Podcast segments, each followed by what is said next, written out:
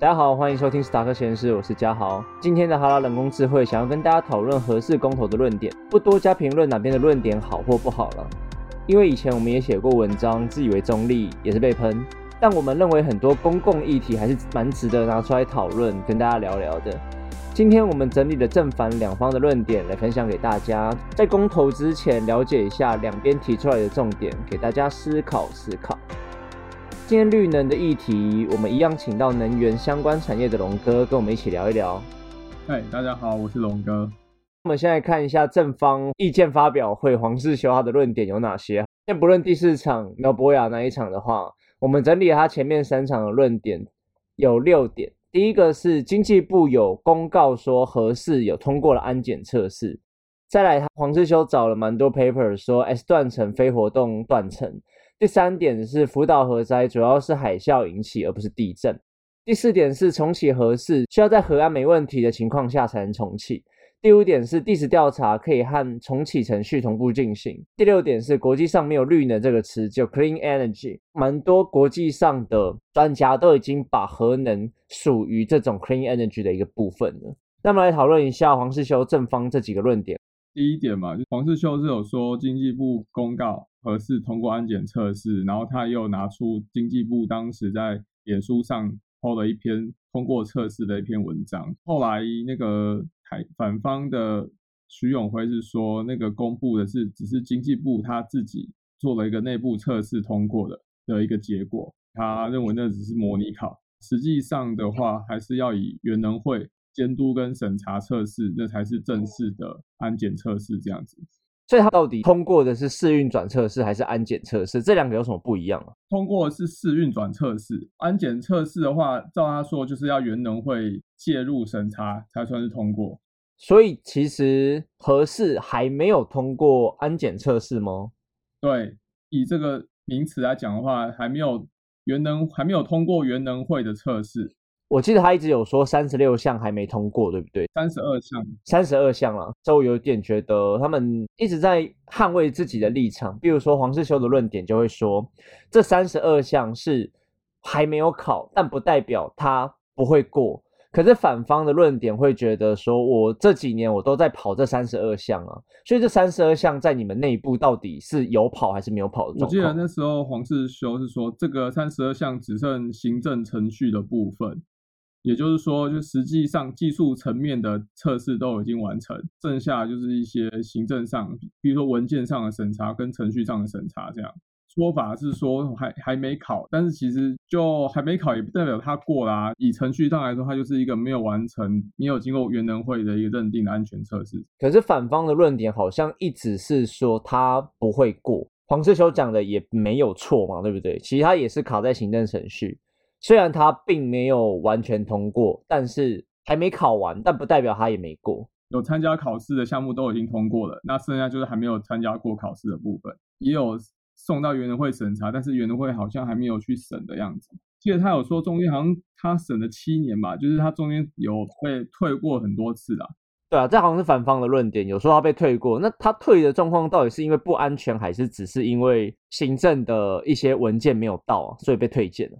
这三十二项来讲的话，是行政方面的程序，对，那就很有可能就是跟技术比较没关系的，觉得这部分很有可能跟执政党的一些立场会有关系啦。嗯，可是七年，现在绿营是上六年多嘛，对不对？所以其实也有一部分是卡在蓝营当初也是卡了一下，对，但是。你我们也不知道到内部到底实际上的操作是怎么样，因为合适已经跟政治扯上很大的关系啦，也不确定说内部到底实际上有什么样的问题，那真的是蛮尴尬的啦。这个就变成一个各说各话的状况，也没有一个很实际的真相到底是怎么样。所以正方黄世秀的论点应该是想说，这一百零八项就让他赶快跑一跑，如果通过的话，就跟国人说一切安全无虞；如果真的没过，不要以行政程序的流程在卡。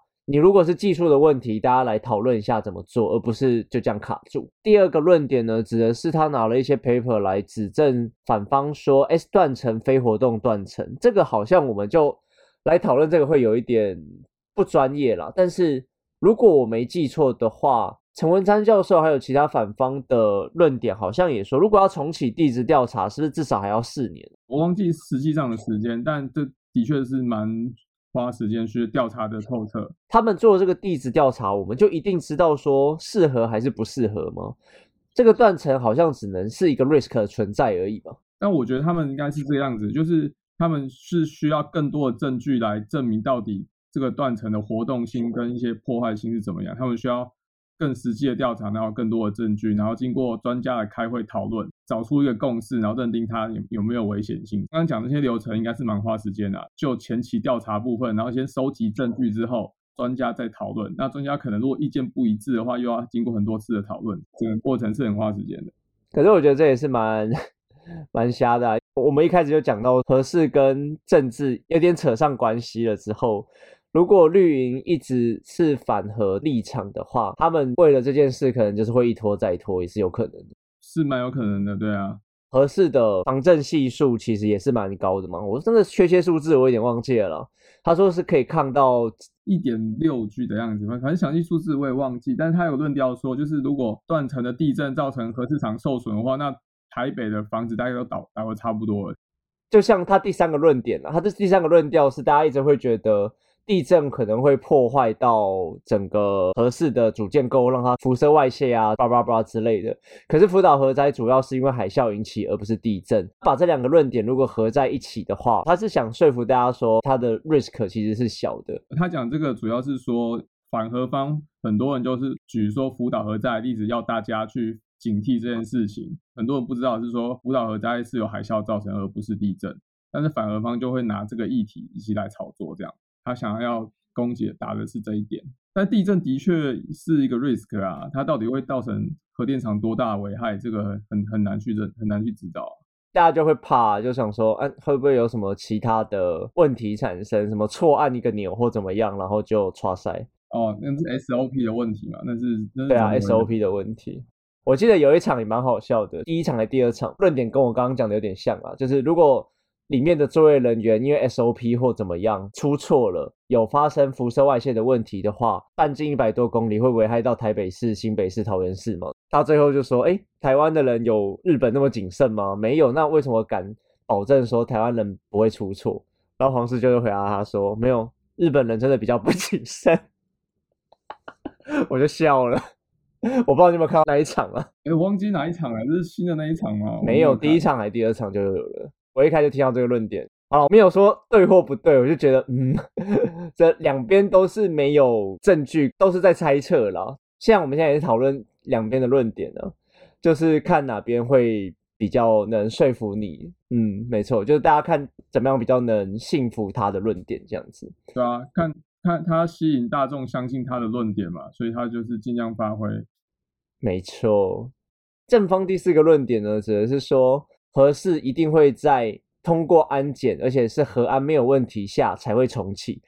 就是正方一直想要给国人说，哎，我们就是安全无虞才会拿来使用。他会认为说重启核试这论点，好像有些人会觉得说，不管安不安全，我就是要把它重启，我就是要让它发电。但他就是想要厘清这一点，说要在。前提是核安没问题的情况下，才允许合适的重启。可是他怎么跟国人保证说那个是核安没有问题的状况下？他这个是要怎么去证明？那就是监管单位原能会要说没问题就没问题啊，我们就是相信专业的判断啊。核安没问题的话，那也是要由政府它的行政程序来认定核安没有疑虑啊。正方他有提的第五点就是地质调查呢，可以跟重启程序、重启合适的这个程序来同步进行。然后他用台中一堆断层举例是说，就是台中其实也有一堆发电厂啊，可是其实台中也有也有很多断层，那这些断层是不是也要来重新去检视，说这些断层是不是会造成发电厂的一些安全疑虑？那电厂都已经盖好，断层的这些这些重新检视是可以后续来做的。所以他就认为说，其实合适的地质调查其实跟可以跟重启的程序来做同步进行，这样子就不会去延迟到合适发电的时辰。这是不是他那个专门在炒甘特图那一次？呃，对对对，没错，他有次就是甘特图 方块图，方块图，反方就把那个线全部接，全往后接在一起，然后说他二十要十几年这样子。没有，所以。所以地质调查是真的可以跟重启程序同步进行的吗？因为你刚刚好像讲到说台中的例子，指的是说台中的火力发电厂跟天然气厂也跟地质调查同时进行，是这样吗？其实不是诶，他这样他的意思是说。当初干这些电厂的时候，其实对于一些断层的调查没有那么的详细，因为那时候很是很多年前的事情，然后就然后那时候法规也没有那么严谨，所以就把它盖一盖就盖起来了。针对断层这件事的调查是后来科学比较发达，可以调查更详细，然后才发现说台中也很多断层。他就是说断层会影响到核电厂电厂的运作的话，那是不是这些火呃火力发电厂是不是是这些断层要重新去 review 按它的安全性？所以他的意思是说，当初台中在盖的时候就没有那么严谨，那为什么现在要这么严谨？是这样吗？他就说，那现在的话也不需要调查完才能重启啊，它其实可以同步进行的。但我觉得他有点，这个是有点牵强的。这我想到他另外一个论点，台中的核电厂或者是天然气厂爆炸的话，也是会影响啊。那为什么台中上面的断层大家就不去 review 它？为什么要来 review 核能厂？这个我就想问说。如果天然气厂爆炸跟核电厂发生危害，他们造成的影响范围是一样大的吗？或者是影响范围，或者是后续的影响是能比较的吗？哎，这要看危害的程度。哎，刚刚说刚刚说那个核能发电厂如果出出事情的话，它的什么扩会影响范围是一百多公里嘛？那个是指如果有辐射外泄的话，然后辐射会。污染到我们空气的一些灰尘为例，然后这些灰尘会被风吹到很远的地方，所以才会需要就是撤离范围是一百多公里。火力的话，他们不会有这个问题，所以它我觉得它影响范围是比较小的。但实实际上破坏力我也不清楚它会不会爆炸，但是以影响范围的风险的话是可能会比较大，因为它如果是外泄的话，辐射层飘出来是真的蛮严重的。这我又想到另外一个事情了，像当初车诺比发生核能外泄的时候，生出蛮多畸形的小孩，动物啊、植物等等生物在上面都是灭绝。我记得到现在都还是封存的状态，现场是封锁的，对，人类不能进出。对，可是黄师兄好像有讲到福岛的例子，好像。没有这么严重，我不确定到底是真的还是假的，因为他们当初不是把半径一百多公里是撤出嘛？撤离，撤离嘛，然后也是封锁。但是黄世就一直提说，他们证实那边没有这么严重的辐射外泄，当初他们是过度反应之类的这种事情，这个是是真的还是假的？所以我好像有看到他这样说，其实没有去查证，但我觉得应该是真的。后来好像也没有听说那边因为辐射造成什么样的很严重的污染，没有一个人因为辐射的问题死掉，没有畸形儿。现在核实也只剩下我们跟中国大陆没开。就辐射外泄而言是有外泄，可是没有到这么的严重，没有到车诺比那样的严重，好像是蛮有蛮大一段差距的。了解。然后他比如说就是。后后续证明什么撤离是错误的决定，因为撤离只会造成民众的恐慌。他是做这样的论点。这边我也找不到他的这边的论点在是哪边去证实。如果大家有兴趣的话，可以自己找一下。那第六点，黄世修他有在意见发表会上提到说，国际上没有绿能这个词，只有 clean energy，核能是属于 clean energy 的一种。之前欧洲他们有开会，然后他们国际上是认定说。核能是 clean energy 干净能源，这没有错。国际上会有这样认定，是因为可能很有效的减少碳的排放，碳排放的部分它是属于干净能源。在国际上呢，除了 clean energy 之外，还有另外一个名词叫做 renewable energy，就是再生能源。核能是不属于再生能源的部分，这个也是确定的。因为它核能发电的燃料是铀矿，自然界的一个矿物，所以它不是能够可再生的一个能源。这样，Apple 还有很多国际大厂啊，之后都是要推绿能。我先用台湾用词啦，用绿能这个词。很多国家以后会收碳排放税，他们抽取相关产业税率的时候，到底会去看 clean energy 还是你刚刚讲的 recycle energy？会以碳排放为主，诶 clean energy。会 in clean energy，所以其实你要怎么去 reduce 你自己的碳排放量，随便你去发展 clean energy 也是一条路。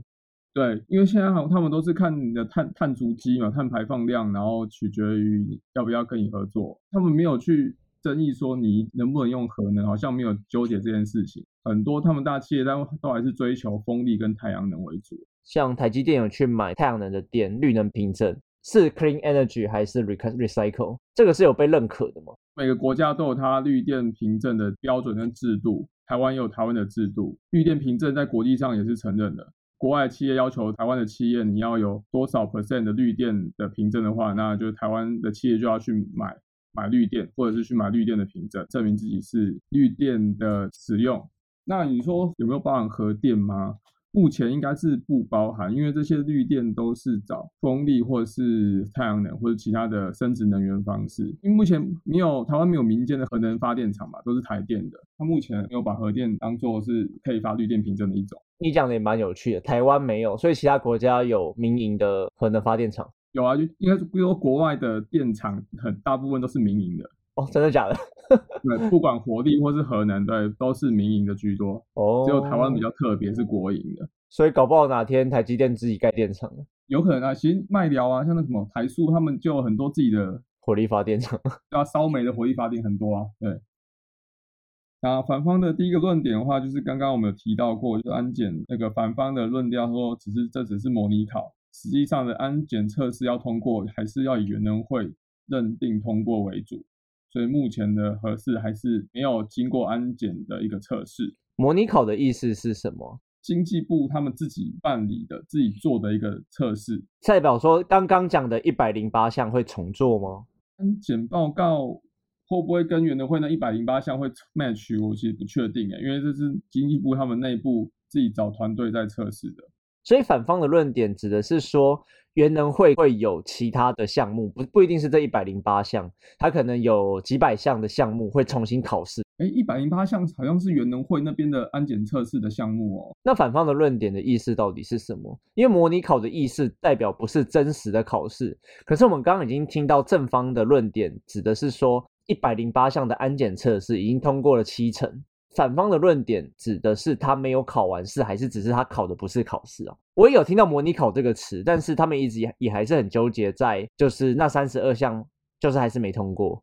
一百零八项就是，譬如说那是原能会他们所所要求的要通过的一的测试，就是一百零八项。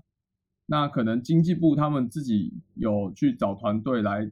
针对这个机组来做一些技术上的测试，也是顺利的通过，所以他们还说这个算是模拟考。他们自己电厂的持有者，他们自己找团队来考试，正式的考试能不能运转呢？还是要以原能会为主。他的意思是不是说考题是一样的，只是你你没有考官在旁边，所以你不算？可能可以这么说。如果正式考，可能也是在一百零八项，只是有原能会的审核官在旁边，然后你再跑一次。我记得反方还有一个论点，除了安检测试之外，还要试运转测试。试运转测试这个也还没跑，试运转是通过的。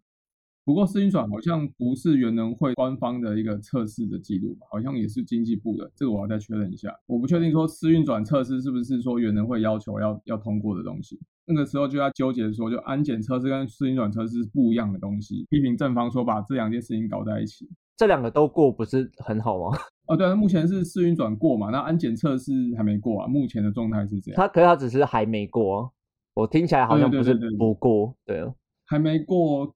那跟不过对有点差，因为还没考嘛，跟还没考跟没考上是两是不一样的意思。这样讲好像一直在帮正方讲话。对，还没考，基于某些原因目还没有考这样子。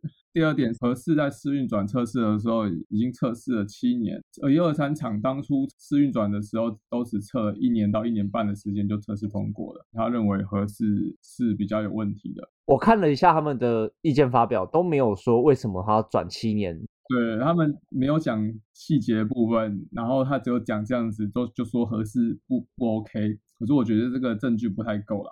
就是他也许是因为人为因素，不是因为安全因素啊，有可能是审查的标准变严格啦，或者是标标准有改变啊，或者是原能会有有一些什么主观的因素啊，很多原因啊，这也不代表他在技术上是有问题的啦。OK，所以然后正方好像没有针对这个去做回应，就是徐永辉那一场有拿了一张照片对照，说核二的管路很整齐。然后合适的管路很很乱，然后说这样很乱，怎么可以运转的？哇，这个 就我有我有看到，我有看到那一刻，我觉得蛮好笑的，笑出来。因为我记得好像之前都只有用嘴巴讲啦，说合适那边什么头顶天花板啊什么，然后那一场就直接把照片拿出来，就认为说，我靠，你这哪一张照片就能够判定一个整齐一个乱？那你就会只是。找一个特别乱的地方拍起来，然后另外一个找特别整齐的地方拍一张。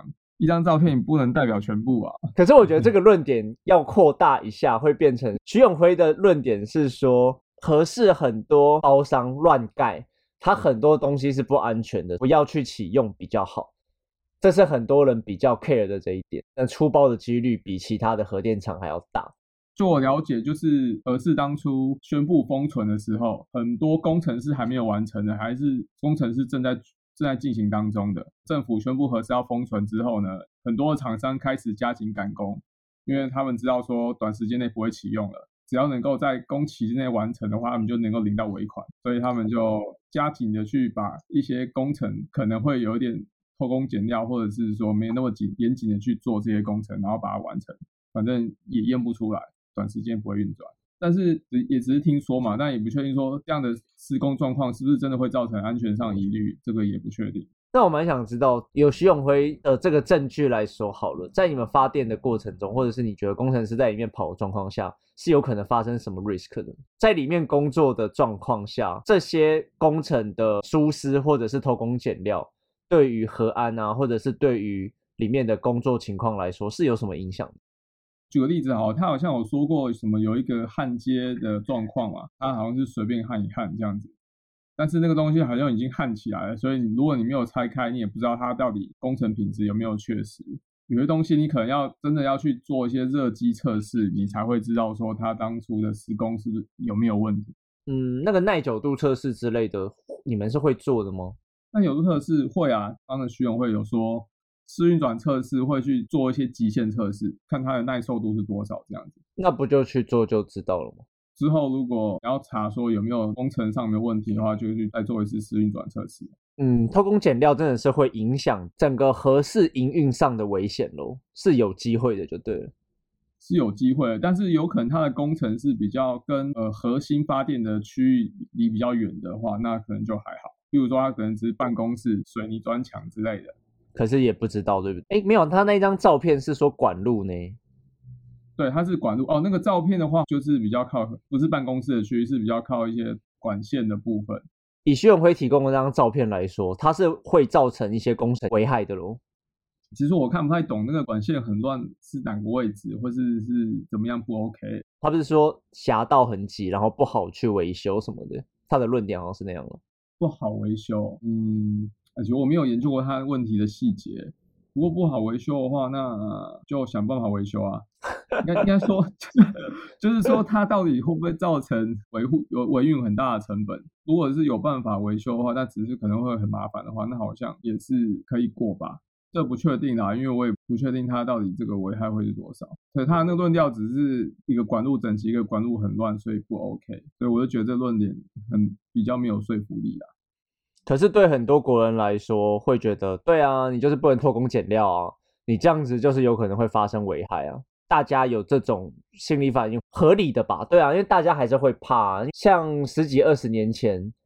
很多的高楼大厦都是因为黑心工程，就是什么水泥柱里面给你放那个沙拉油桶，现在可能比较没有了啦。可是我们小时候常常会遇到这种包商，然后就遇到很多什么地震的时候就直接垮掉的状况。那刚好合适是在那个时期建造的建筑，如果以这个状况下，是不是真的有可能有有那么一点点害怕的空间？害怕是是合理的啊，因为真的那时候的工程怎么弄？如果当初没有好好监督的话，因为封存，然后大家都乱做的话，其实很有可能会发生品质不 OK 的状况。大家的恐惧是合合理去怀疑的，但是你要怎么去验证它到底安不安全？可能要真的经过热机的测试，就是让它实际运转，你才会看到问题的所在。再来是反方的第五点，就是说合适重启的期程是需要花十五年。其中需要环境评估的程序的部分，所以才需要这么久时间。可是我们刚好有讲到，就是那个方块图，不是？呃，甘特图啊，甘特图，方块图。这个我们刚刚是不是讨论到一半呢？真的会到十五年这么久吗？包括环评程序的，当年合适在盖的时候，那时候是没有环评法规的。就没完全没有经过环评的程序。现在因为建厂执照已经过期了，你要继续盖的话，你就是要重新申请建厂执照。申请建厂执照，你就是要经过环评的程序，就是会找一堆环境的一些专家委员来审查，说这个工程对于环境会有什么危害。如果造成危害的话，那是需要做一些什么样的补强，或者做一些什么样的改善，能够减少危害。这样子听起来就跟正方讲的一样，是可以同步进行的事情啊。没有说可以呀，那是只是正方这样子说啊。什么意思？要取得建厂执照，就是法令规定，就是要通过环评，你才能取得建厂执照啊。其实是被法规挡住就对了。以环评这件事来讲的话，你要有取得建厂执照，你就是要先通过环评。那正方的论点这边就站不住脚了，对不对？他是说重启程序，那重启程序可能除了建厂执照之外，你可以去做一些其他的测试啊什么的，其他的程序啊。没有，就是他想要能快能压的地方就尽量压缩了。就是啊，先做的就先做，可以做的先做啊。把正方跟反方的论点一起合并的话，正方好像是说两到三年可以重启，反方是说十五年。那正确的时间有没有可能是在这个中间？但是我是觉得，如果是民进党去执政的话，这个环评就很难过啦。我举个例子，好，三阶的那个三阶这个工程的环评。之前也是上过新闻，就是这个是三阶是执政党力推的一个政策，然后连环评都是非常有争议，而且技术性的才能通过。这连执政党力推的政策都很这么难通过，那何况是执政党不支持的一个工程？在公投之前，可能还没有很多人知道这个 case。不过他当初在进环评大会的时候，就是技术性的一些委员选择不出席，结果但是后来还是勉强凑足人数，然后。就通过那个环评，算是有点技术性的通过 OK，可是现在闹成这样也是战歌了，不是吗？你说三阶吗？对啊，变成下变成这样子，然后要公投了，所以在公投之前就不能再继续做建设。那当初三阶环评它到底卡了多久？卡了多久？记得是开过很多次大会啊，就是每一次大会就是委员就有意见，然后就说你这要你的这个环评。计划书要再重新修，然后又修了好几个版本，来来回回这样子，然后后来还是有很多委员不满意，但是中油的 case，感觉是要强行通过。最后一场会就是很多很多专家就拒拒绝出席了，他就觉得中油没有想要认真解决环境的问题。我忘记实际程序了，对，但是已经拖了一些时间。是，对啊，现在台湾要做一些重大工程都很很困难、很麻烦了。也有一些声音说要盖核武吗？但是好像也是有类似的问题，就是要盖在哪里，环评也是很难过，是不是？以核电厂来说，因为三阶可能要跑到海上去，我们是不知道陆地的环评跟海上的环评谁比较难过了。以核电厂要盖的地方来说，真的有那么难找吗？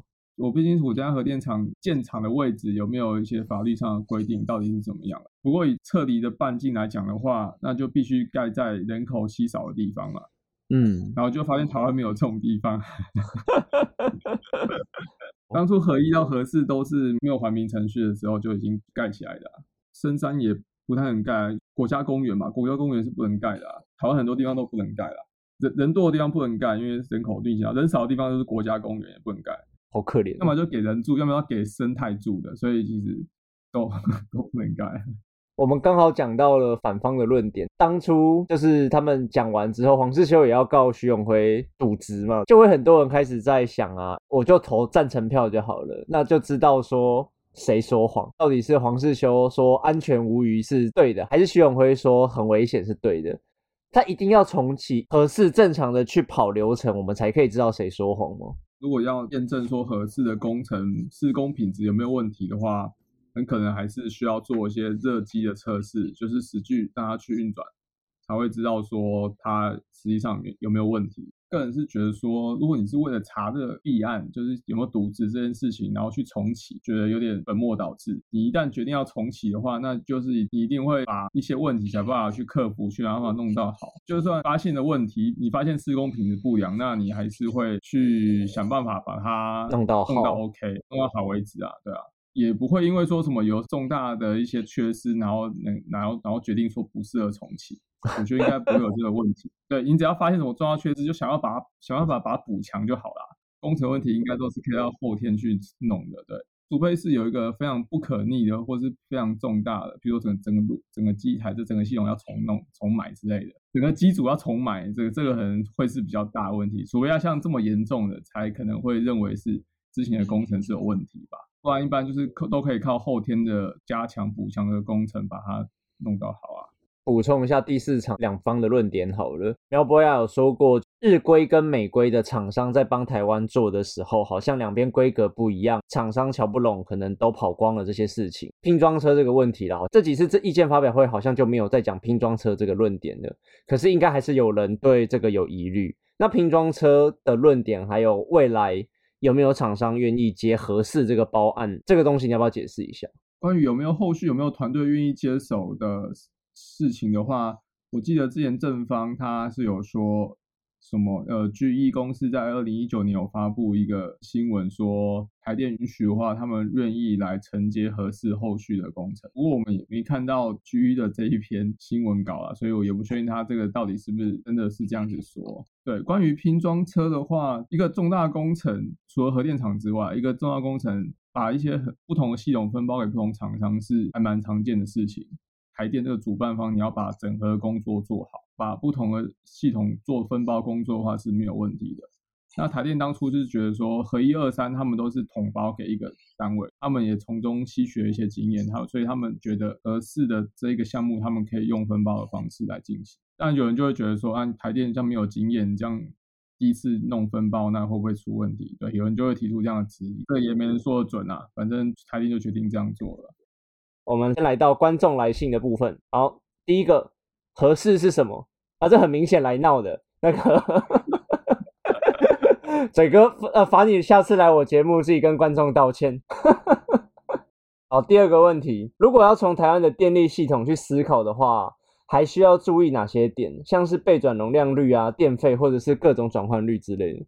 这个你好像之前有写过文章了，对不对？如果就系统性来看的话，就是我们现在台湾的再生能源发电比重会越来越多，需要做的一些配套措施就是储能的设备。再生能源的发电是不稳定，你常常会一段时在一个时间内发电会过多，然后在另外时段内发电会很少，电力供给的这个幅度会落差很大。所以就是需要储能系统来做调节，再生能源发电很多的时候呢，能够存一点在储能系统；电力比较缺的时候呢，从储能系统去放电出来，去供应到电网里面。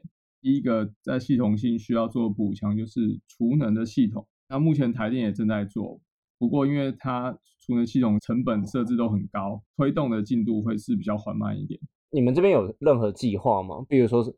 就好像没有听到什么二零叉叉年会做到什么东西这样子，这个太深入了啦。因为一般你讲储能什么，其实一般老百姓是不知道这个东西，可是没有概念的。可是政府就说什么二零二五年要废核啊，类似这种东西。对，对对，因为这个是比较能够理解的事情嘛，就是再生能源二十 percent 啊，然后要把核能废掉啊，这是比较大众比较理解的。但是如果你打出一个什么储能系统要到多少？这个大家会比较没有感觉，然后第二个也是主要原因，是因为他们自己也不知道说自己能够达到多少。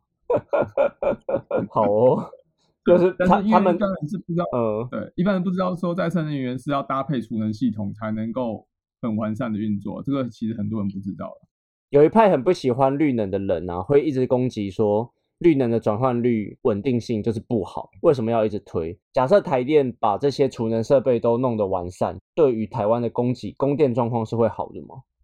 这要怎么去评估，或者是你们会怎么看待这件事啊？发电的转换效率来讲的话。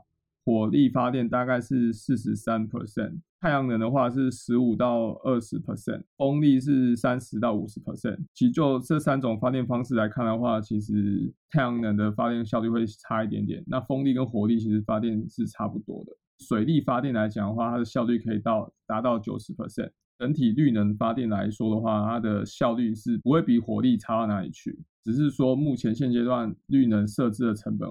非常高，比火力高很多。目前现阶段比较难推动的原因，我看观众来信的问题里面有掺杂到电费两个字，我猜他想问的应该是说，如果以核能或三阶这个议题来看好了，核能今天盖不盖，对我们往后的电费电价是会有影响的吗？以你们的观点来看，未来台湾的电价会去怎么样去调整？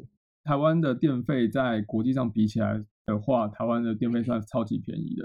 你如果了解这些内部情资讯的话，其实大家都会认为调涨电费是应该要做的事情。台电也可以更多经费去加强他们一些电力网或是一些储能系统之类的。对，台湾这个国家就是比较特别，是我们台电是国家所属的，是国营企业，所以呢，台电要不要涨电费这件事情是政府执政党决定的，就会变成说，就是台电会会是一个执政党的一枚活棋啦。要选举的时候呢，他就不会去涨电费。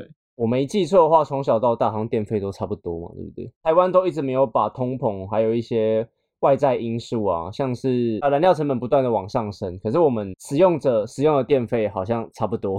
台电是政府的，那政府只要涨电价就会影响选票啊，所以政府就会要台电吃下去啊。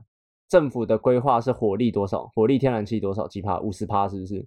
燃气五十，燃煤三十，所以整个火力是八十，就是火力发电八十帕。那这样子的话，我们的电价之后一定会涨价。综合这个论点，涨的可能性比较大，还是会 keep 住呢？涨不涨，这不是市场，因为在台湾这个台电是国家的，所以它涨不涨就变成不是市场机制了，会有很多因素，其他政治因素掺杂在里面。OK，所以它成本上升不会直接反映它的售价上面。哦，那这这这这也是很尴尬。就跟国家比较对很差很多的地方，这有可能是因为发电厂是民营还是私营的关系吗？对啊，如果是民营的话，那就是就是会反就是市场机制啊，他们的成本提高，他们就会反映在售价上面啊。可是以前汽油那些因为是国营的，所以整个价格被掌控。可是后来其他的民营公司也开始在经营汽油的这方面，可是好像价格也是差不多啊。汽油好像也是垄断市场，就两两大家在供应民营不多家的状况下，其实是跟国营是一样的，对。我觉得也是垄断市场，可能要像电信公司吧，现在电信公司比较多家，你可能才会有杀价竞争之类的事情，是不是？比较多四九九对，四乱之类的。可是这样好像又回来了，就是以便宜为主啊，但国家就直接给你便宜了，对不对？那这样讲完不会解决这个问题啊，就是他都直接便宜给你了。正方讲的问题回来讲的话，是不是电价不会调整的几率才是比较高的？其实要也要看执政党的想法。他如果哪一天他就觉得回归市场机制，让台电嗯自己决定要要不要涨，这也有可能啊。那他们选票就掉了。对，所以我觉得是不会啦。好，正方会不会是以说就是以成本的考量啊，以那个发电成本的考量？但发电成本考量跟一般民众可能也没有直接关系啊，成本提高是台电的事情啊，我们一电费不要给我涨就好。不过他他讲的可能是在一些民营化电厂民营化的地方会有这个问题啦。你就是发电成本提高，你当然就会反映在售价上面。但是台湾就比较畸形啊，不一定会直接反映在电价上面。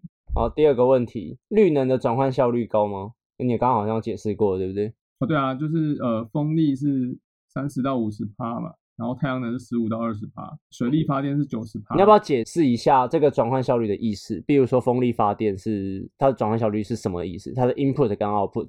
以水力来说，水水力发电的话，就是高低水位差的位能转换成电能。它就是把水库放下来，然后去转动一个水车吗？是，水车或是涡轮机。涡轮机嘛，然后让它转换成动能之后发电，是这个意思吧？对对对对对对。那其他的呢？像风力发电，风力的话就是靠压力差造成会产生风嘛，然后它就是靠那个风去推动叶片，风力发电叶片，然后让叶片转动，就跟涡轮机很像，叶片转动，然后去驱动马达，去驱动涡对驱动马达转换成电能这样子。那太阳能的话就是吸收太阳的光电光子吧，然后转换成电量，他们都不需要额外的去消耗任何的电力嘛，对不对？理论上了，不然就不能称为 recycle energy 了。renewable energy 的话，就是说他们这个是可以再生，像水源源不绝的嘛。目目前来说源源不绝，那风也是只要有压力差就会产生风，这也可以视为源源不绝。那太阳的话，太阳目前以它的寿命来讲，以人类的 scale 去看的话，也是无限的寿命，所以这些都算是无限再生的能源这样子。我帮他延伸个问题好了，绿能的转换效率，你刚刚说其实不怎么高。在大概在十到十十到二十 percent 左右，像风力发电跟太阳能，这个转换效率是有机会再提高的吗？会有的，对啊，像太阳能，它的每年的发电效率都有在增加，就是太阳能板的模组每年都有在精进，那它的发电效率会越来越越来越好，所以这个我觉得会随着科技进步会慢慢改善。好，很官腔，那我们来看到，我们来看到观众的最后一个来 最后的一个问题。如果三阶公投的同意票比较多，那它有可能会移去哪里呢？它会不会影响台湾的总发电？会影响多大？哦，这问题有点多，你慢慢解释。目前目前以政府他们的论调就是三阶它没有替代的方案，一旦三阶同意票通过的话，它盖不成的话，那就会造成北部会有缺电的可能。目前的政府是这样的 论调，它就是两手一摊就对了，我就烂，就说我就是要过，我不过我就没办法。你就 是要让我过，你就让我，就是那这样很多人就很反感啊！那我公投个屁啊！可是你实际上来讲的话，你政府在推一个政策，你不可能一定会想备案嘛？你不可能只有 A 计划。可是你刚跟我说没有备案呢？那如果在这个时间时间点，如果他说有备案的话，那大家一定就会投同意啦，就更会投同意，就没有人投不同意啦。他还是要老实跟我们讲啊，这样很很鸡巴。会像我们这种去看这么细的人，其实还是少数啊，大部分都还是看很表面的东西。所以如果今天执政党说其实有替代方案，那一定被人家说，那有替代方案，我干嘛还要盖那个不同意嘞？就 变成这样了。好哦，对啊，所以这个好像也很为难。反正他们的官方声明就是说他没有备案就对了。对，官方论调是没有没有替代方案的。就有点半威胁人说，哎，没有替代方案哦，你一定要盖不同意哦。哦，真的这样子，那还蛮机车的，情绪勒索。好了，那先不管最后公投的结果，还有到底有没有法律效益。希望今天讨论的东西能够带给大家更了解这个议题到底在讨论什么，然后也跟大家讲一下正反两方的说法。虽然我们好像中间有一直在帮正方讲话，但其实没有，好不好？对，让大家可以多去思考一下。好啦，那就这样，就是我们只是整理正方跟反方的一些论点，然后还有加入一些我们对于他们提出论点的看法，也没有说我们要支持哪一方。那相信大家都可以都都可以做出最正确的选择。好。官方结尾，让我们下次见，拜拜，拜拜。